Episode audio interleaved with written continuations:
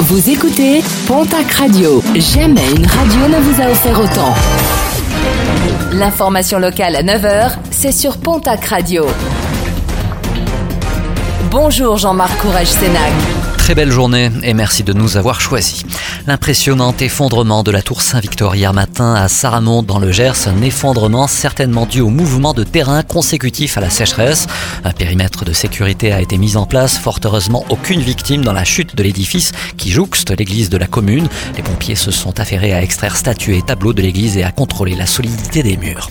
Des rassemblements festifs organisés hier à Pau et Tarbes devant les préfectures dans le cadre des actions menées contre la réforme des retraites. Au même moment était annoncé l'utilisation du 49.3 pour faire passer le texte de loi. L'intersyndicale en appelle à la poursuite des mouvements et à des actions plus ciblées dans les prochains jours. Le festival audiovisuel de Luchon dans la tourmente, plusieurs prestataires dénoncent des défauts de paiement et cela malgré des relances voire des décisions de justice. Une dizaine d'entre eux ont décidé de se réunir pour mutualiser leur action. De son côté, la direction du festival tente de se justifier en reconnaissant une situation financière délicate et des retards de règlement de subventions.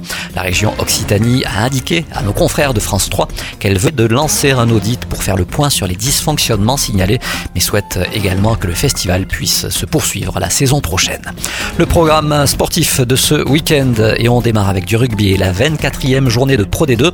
Déplacement du Stade Montois ce soir à Carcassonne. Le Biarritz Olympique reçoit de son côté l'équipe de Nevers. En basket, la Coupe de France, les quarts de finale.